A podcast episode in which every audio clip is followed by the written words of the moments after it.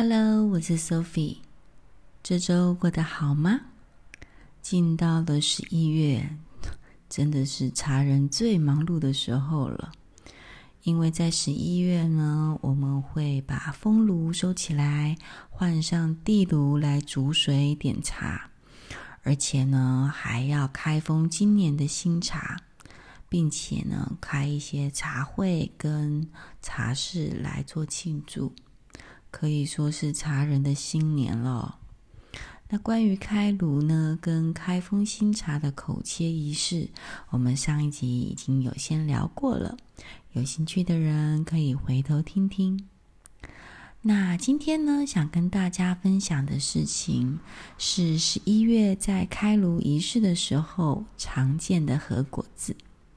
这些核果子呢，嗯，在十一月的时候。一般，嗯、这个路上的百货公司啊，或者是这个和果子店啊，其实都还蛮容易买到的哦。那首先呢是善哉，对，就是您常听到和尚会讲的那个善哉，善哉，就那两个字。那善哉呢，其实是一种像红豆汤的甜品。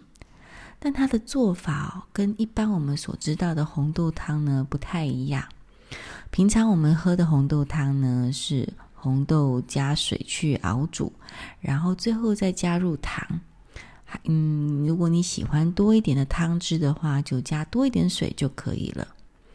但是这种做法的甜品呢，在日本有另外一个称呼，叫做“おしろこ”。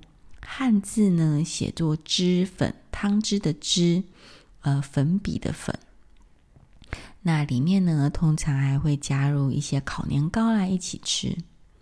那おしろこ呢，一开始是在江户时代出现的，而且不是甜的，是咸的哦。嗯，在一些小摊子呢，会跟着酒一起出餐给客人品尝。后来呢，才改做有甜的口味哦。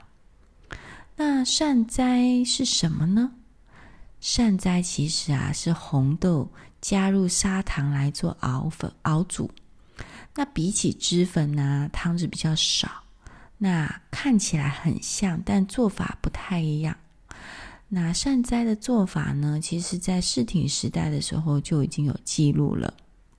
那关于名称呢的由来，其实有两个小故事说法。第一个呢，是因为出云这个地区，他们会举行一个祭典，叫神在祭。那这时候呢，会把红豆年糕年糕汤来供奉给神明，那我们称之为神在饼。那神在饼的发音原来叫做金哉，但后来呢，不知道怎么被传的，就变成善哉了，就是善哉。那另外一个说法呢，则是因为有一次千利休吃到这个善哉的时候，觉得哦，怎么这么美味的东西呢？然后他脱口而出“善哉，善哉”，因此而被命名哦，好吃，觉得讲出善哉这样子。那善哉这两个字呢，原来是出自于梵文，意思呢，指的是很好的意思。是佛常常在褒奖弟子的时候说的这个词汇啊。那在日本呢，红豆汤除了做法不同，有不同的名称之外，其实呢，在不同的地区，对于善哉也有各种称呼。像是在关东，汤汁多的红豆汤，我们称作为汁粉；比较没有汤汁的呢，有人会把它称作为善哉。而在关西呢，有红豆沙馅的，被称之为脂粉；完全都是红豆粒馅的，就一颗一颗的，称之为善哉。那没有什么汤汁的呢，就会被称之为龟山或者是金石。其实并没有非常一个明确的界定说，哦，怎么样子就叫做脂粉，怎么样子就叫做善哉哦。但听到这里呢，请不要头昏眼花哦。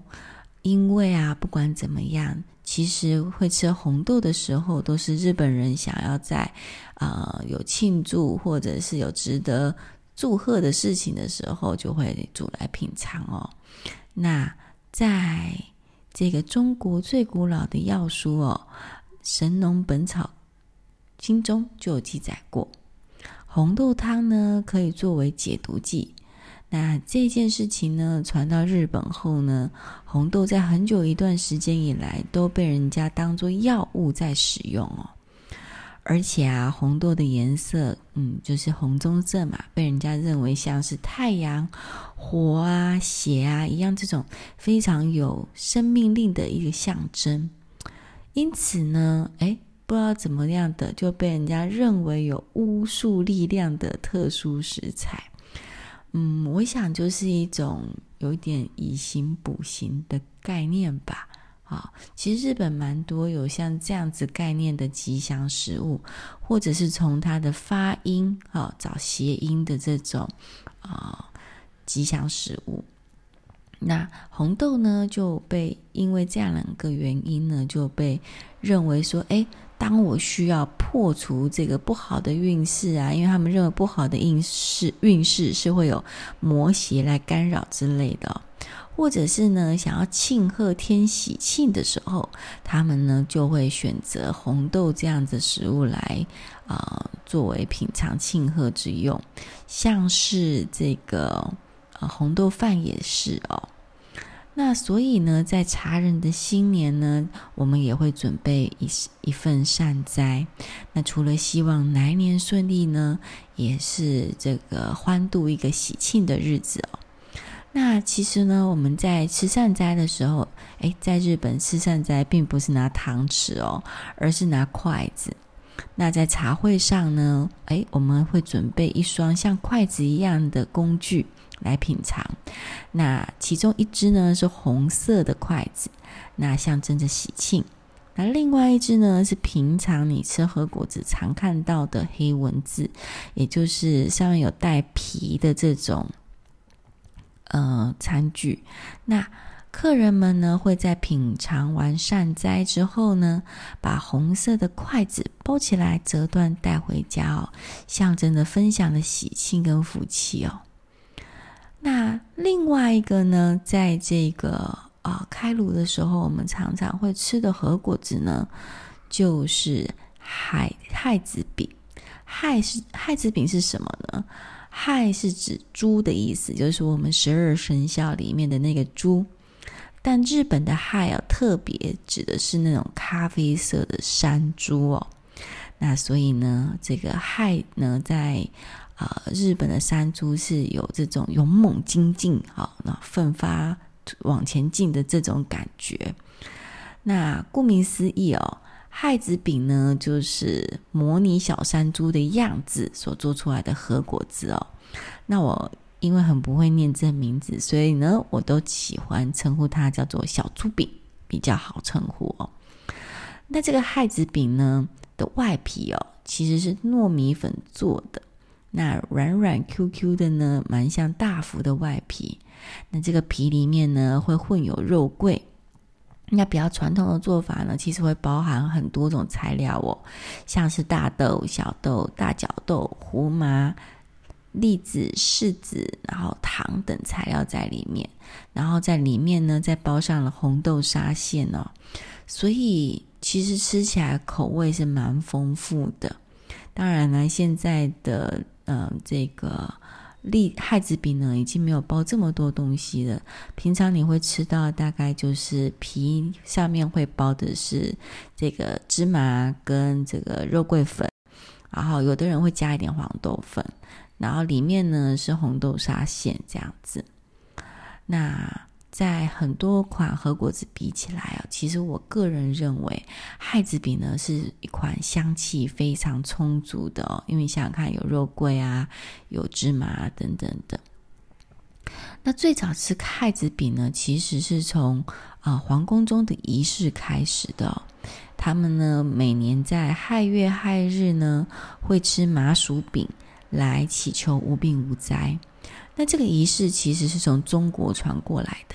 以前呢，中国皇帝会在亥月、亥日、亥时的时候，分给这个大臣们一些饼，那象征呢，把福气也分赠给大臣们一起共享。